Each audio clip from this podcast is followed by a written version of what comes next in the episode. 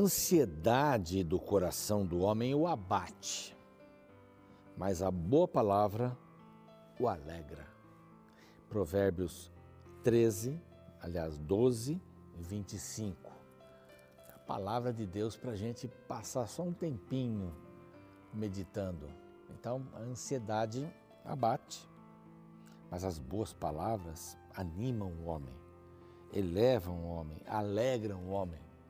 A gente sabe que é, a ansiedade é uma coisa ruim, né? Hoje parece que todo mundo tem um pouco de ansiedade. Eu sou uma pessoa ansiosa.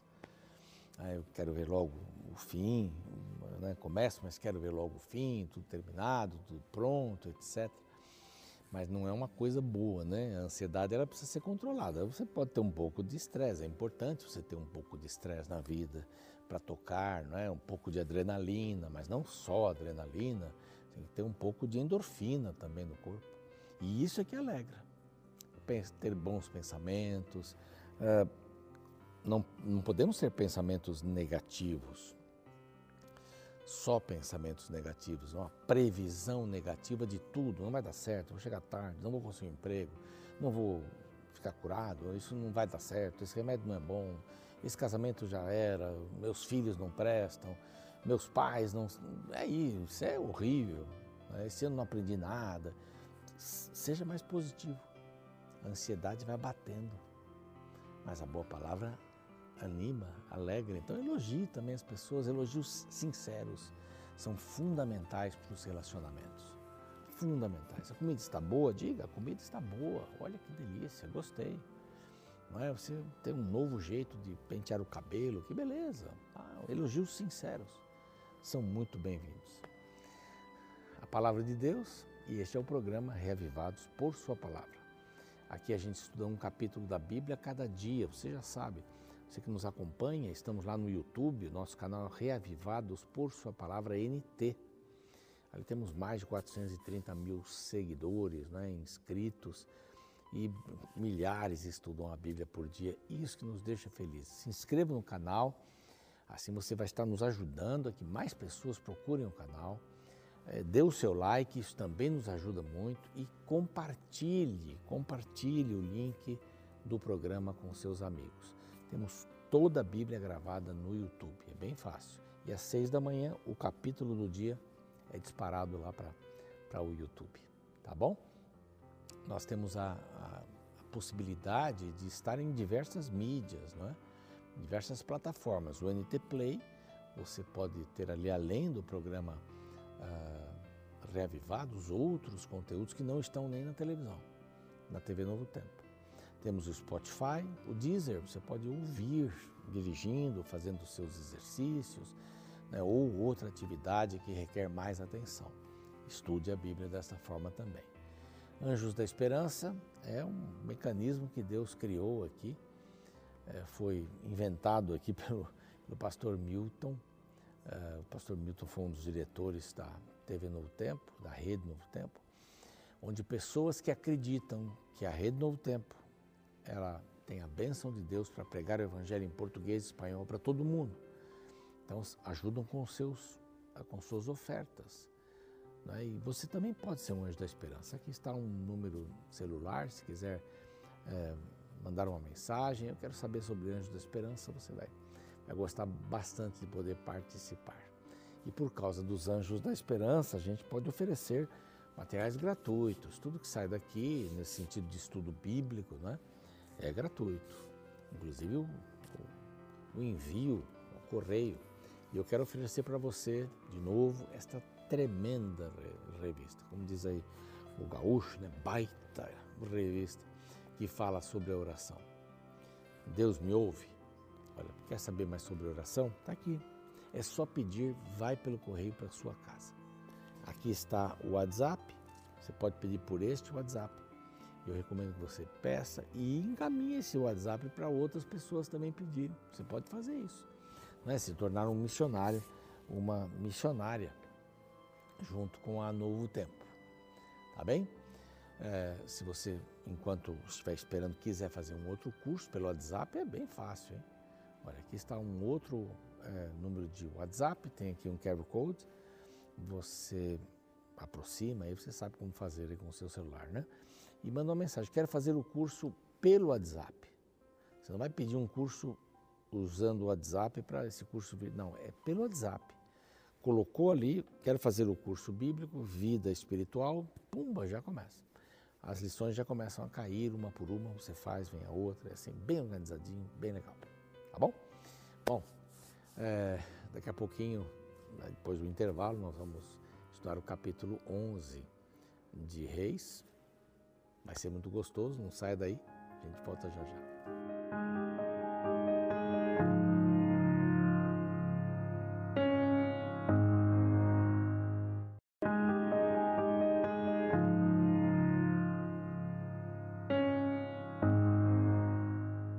Muito bem, estamos de volta. O programa Reavivados por Sua Palavra, aqui da TV Novo Tempo, tem o objetivo de estudar um capítulo da Bíblia com você todos os dias.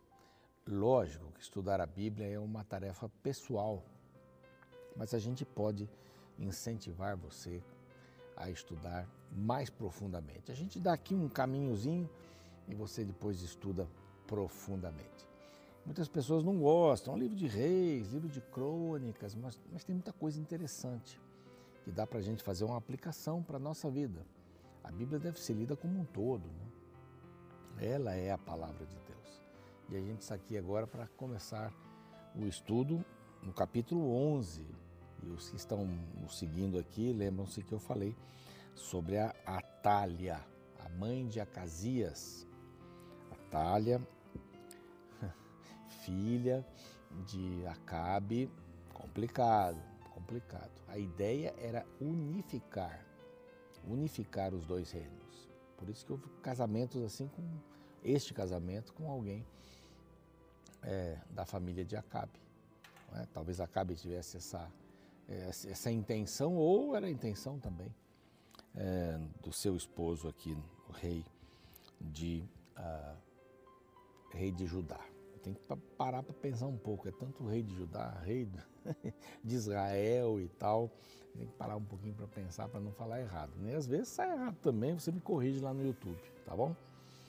Muito bem. Então agora acontece, aparece de uma forma assim mais assintosa, Atalha. Vendo Atalha, mãe de Acasias, que seu filho era morto, quem matou Acasias. Lá atrás aqui foi no capítulo 9.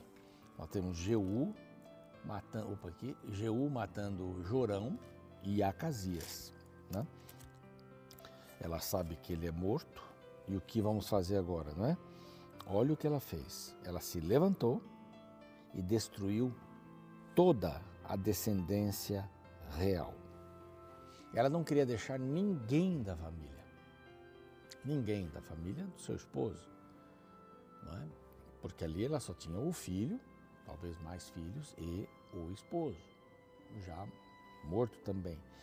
Então ela se levanta, mata, manda matar uma rainha, não é? Ela tem poder ainda, tem força de mando, mas Geozeba, Geozeba, filha do rei Jorão,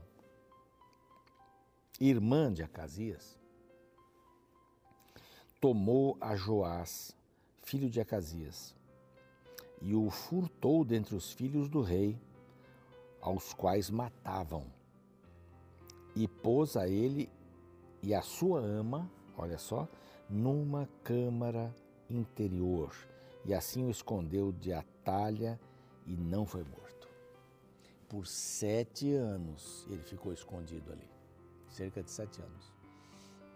Ele não saía, não tomava sol. Alguns espiões da rainha Atália, não é? que está governando em Judá, né? que não tem nada a ver com a linhagem de Davi. Então a linhagem de Davi foi quebrada? Foi quebrada. Mas ela retorna, guarde só mais um pouquinho. Ela vai retornar. Mas ela usurpou. Qual é a ideia de Satanás? A ideia de Satanás é não deixar Jesus nascer. Então ele trabalhou para que esta dinastia de Davi, que foi quebrada só aqui, ela foi quebrada, mas esse, esse bebê Joás eh, já fazia esse elo. Gente pode ver aqui uma bolha de Atalha. É o que o diabo quer fazer. Ele quer destruir a possibilidade, ou queria destruir, né? Queria destruir a possibilidade do nascimento do Messias. Vai sair de Davi, então criar um monte de problemas, criar problemas eh, aos montes né, para isso, para impedir o nascimento. Um pouco antes, né? Uh, aliás, quando Jesus já tinha nascido, vem aí os magos, os reis do Oriente, digo melhor, Herodes, quando soube do nascimento do rei de Israel, manda matar crianças com dois anos e meio para baixo, que era mais ou menos essa faixa que os uh, reis do Oriente chegaram. Então, o diabo tentando acabar com a possibilidade de Jesus nascer. Então, houve perseguições até o final, até a sua morte. É? Mas a morte foi de cruz, foi para nos salvar, ele ressuscitou, vivo está, amém por isso, não é? Aleluia por isso. Está vivo. Mas a ideia é, de Satanás era justamente essa: usar a talha para interromper. Então, se esse menino é morto, ele teria interrompido.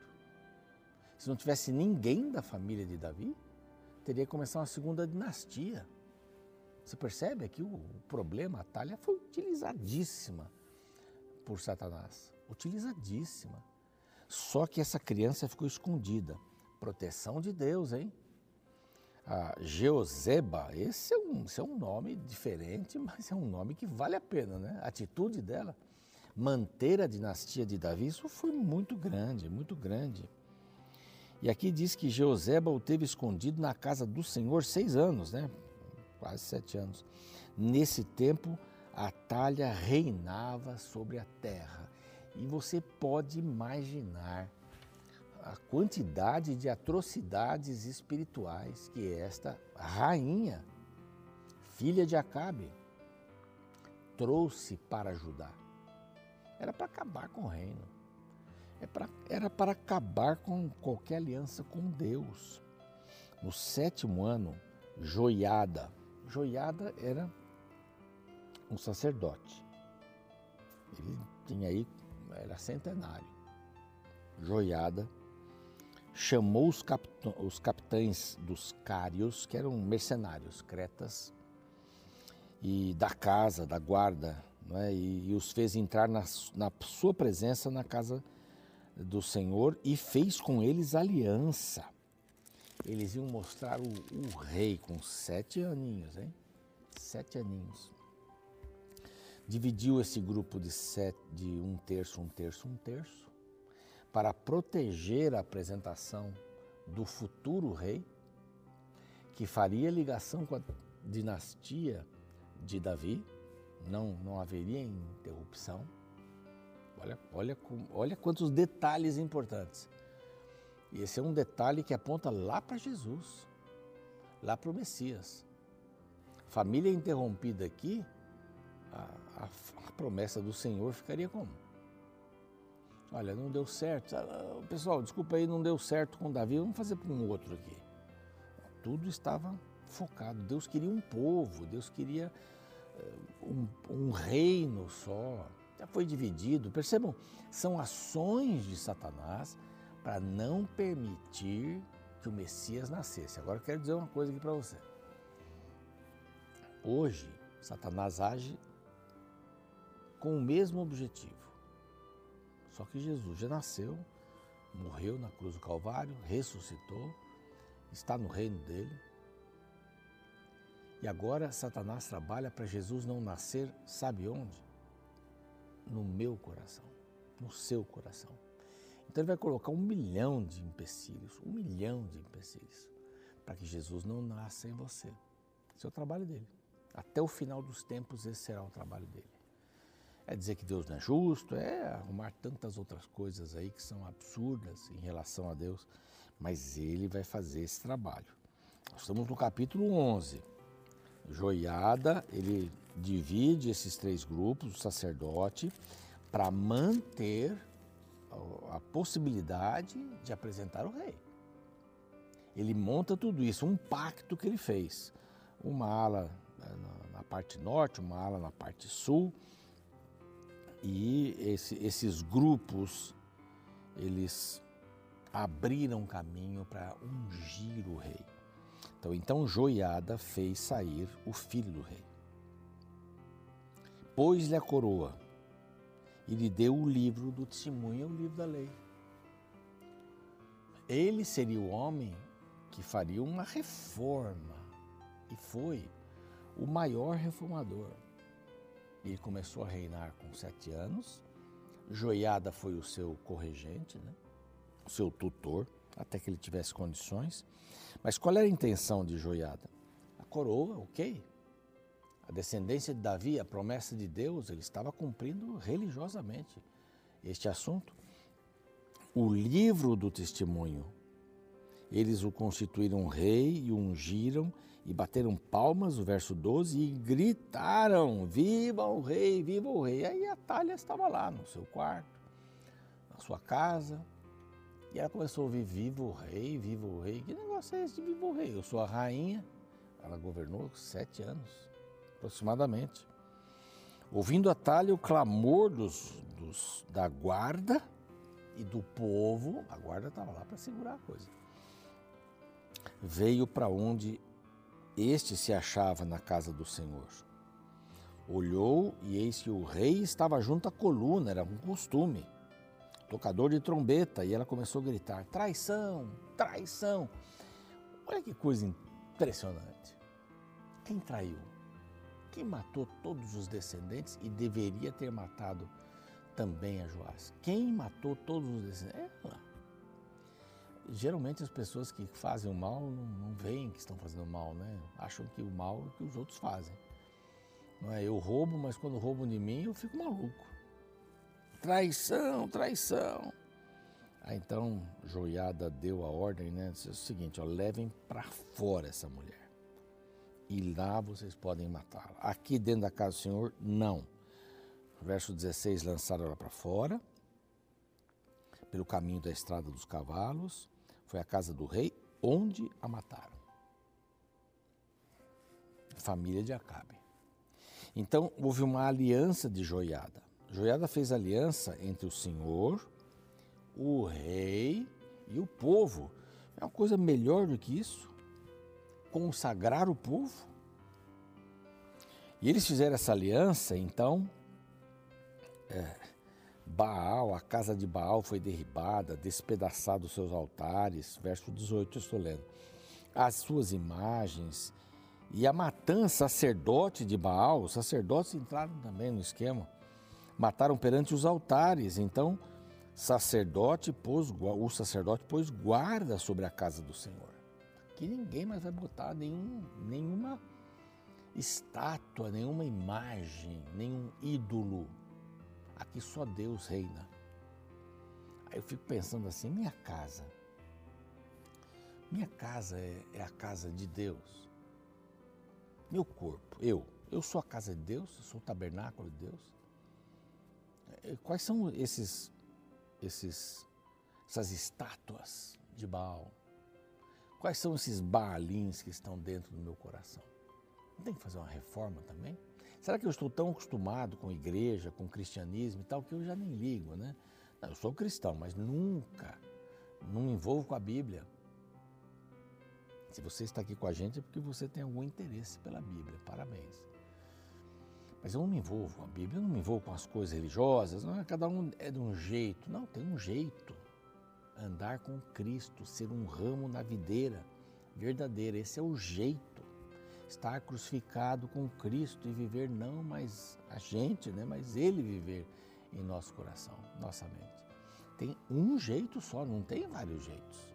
Não, a minha religião é assim, sou mais light, sou mais severo. Não, não tem nada disso. Aqui houve uma restauração da dinastia davídica. E olha que beleza, não houve interrupção, ele estava vivo, só entrou aqui mais para frente.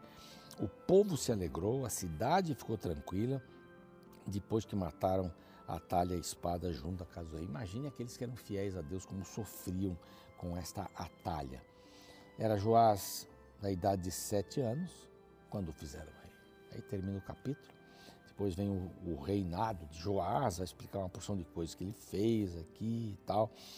A única coisa que eles não conseguiam fazer é tirar os áureos. Isso daí era complicado. Interessante isso, né?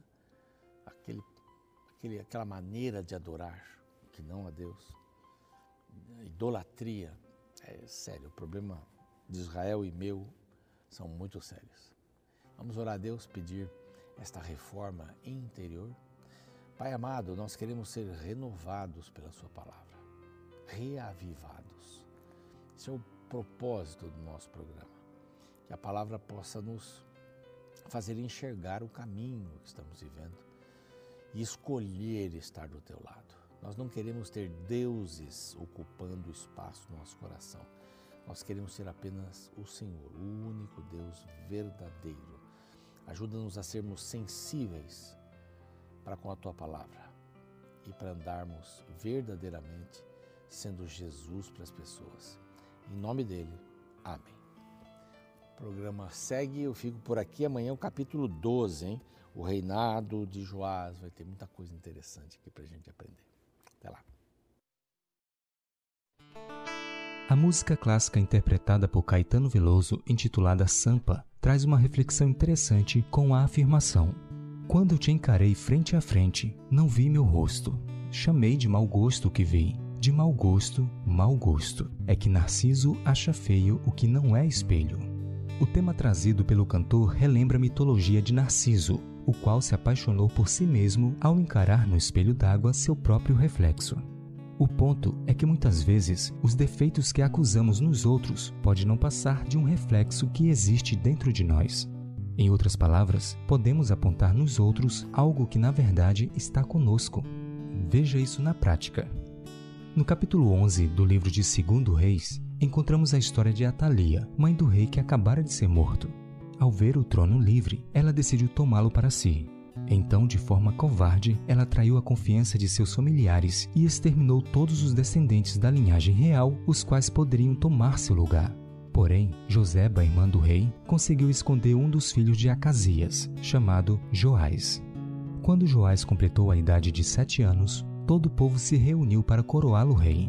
Veja qual foi a reação dela diante da tomada do trono de suas mãos. No verso 14 lemos: Olhou, e eis que o rei estava junto à coluna, segundo o costume, e os capitães e os tocadores de trombetas junto ao rei, e todo o povo da terra se alegrava, e se tocavam trombetas. Então Atalia rasgou seus vestidos e clamou: Traição, traição. Esta é uma cena clássica de uma pessoa enxergando nos outros um defeito que ela carregava. Atalia, uma assassina covarde e traidora, acusou os outros de traição por tomarem um trono sem avisá-la. Mas quem era ela para exigir tal coisa? Que moral tinha ela para alegar traição? O problema é que ela não enxergava que estava acusando os outros de um crime que ela havia cometido. Mas agora ela apenas se via no espelho da vida, mas era incapaz de reconhecer seu rosto no reflexo.